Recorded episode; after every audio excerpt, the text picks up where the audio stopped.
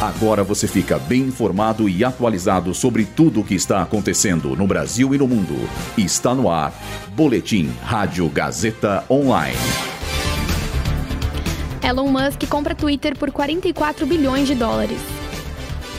A Amazônia já tem pior marca da série histórica de alertas de desmatamento do INPE. Às vésperas da eleição, comícios e reuniões públicas estão proibidas a partir de hoje. Eu sou Sandra Lacerda e esse é o Boletim Rádio Gazeta Online.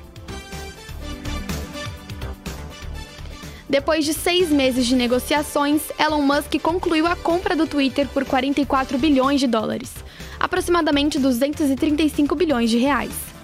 Musk demitiu o presidente executivo do Twitter, o diretor financeiro e a chefe de assuntos jurídicos e de políticas, os acusando de enganar investidores da plataforma sobre o número de contas falsas na rede social.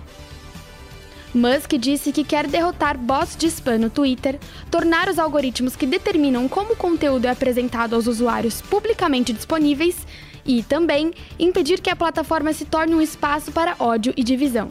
No entanto, Musk não deu detalhes sobre como vai fazer tudo isso e quem vai administrar a empresa. Ele informou ainda que não comprou o Twitter para ganhar mais dinheiro, mas para tentar ajudar a humanidade. Segundo dados divulgados hoje pelo Instituto de Pesquisas Espaciais, o INPE, o acumulado de alertas de desmatamento na Amazônia Legal foi maior do que 9 mil quilômetros quadrados de janeiro até 21 de outubro. Essa é a pior marca da série histórica anual do Sistema de Detecção de Desmatamento em Tempo Real do Instituto. Faltando mais de dois meses para o fim do ano, essa marca já superou até mesmo todo o ano de 2019, a pior taxa até então. A partir de hoje está proibida a propaganda política relativa ao segundo turno das eleições 2022. Reuniões públicas ou promoção de comícios e a utilização de aparelhos sonoros fixos entre as 8 horas da manhã e a meia-noite estão proibidos, com exceção do comício de encerramento da campanha.